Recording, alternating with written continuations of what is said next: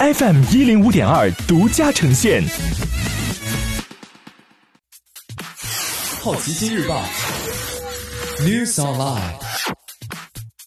本节目由好奇心日报和喜马拉雅联合出品。今天涉及到的关键词有：草地摊业额、美股、美国总统大选、惠普、星巴克、韩国。中国农业农村部下拨四点九亿防控草地摊业额，曾预计全年发生面积一亿亩。三月五号，中国农业农村部种植业管理司司长潘文博在新闻发布会上确认，一种破坏性大、繁殖能力强的杂食性害虫草地贪夜蛾已经侵入中国，并表示今年的草地贪夜蛾虫源基数大，北迁的时间要提早，预计是一个重发生的态势。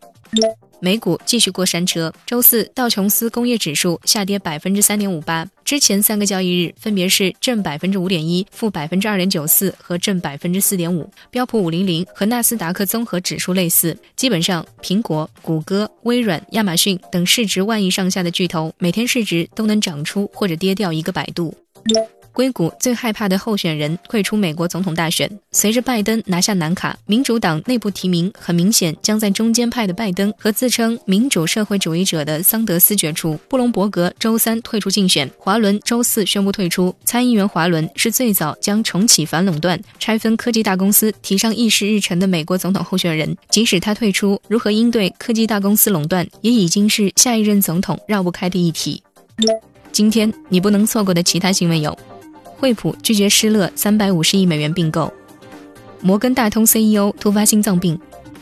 航空业可能因疫情损失一千一百三十亿美元收入，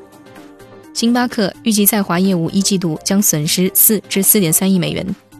韩国国会立法管理加密数字货币，